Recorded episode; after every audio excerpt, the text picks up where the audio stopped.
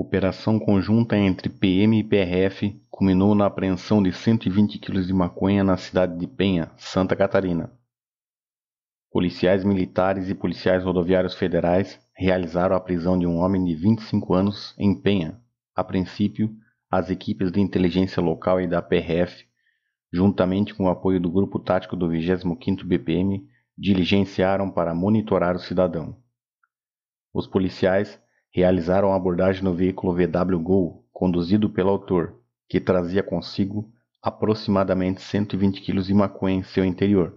Foi dado voz de prisão ao motorista, o qual foi conduzido à delegacia de polícia civil, juntamente com todo o material apreendido para os procedimentos de praxe.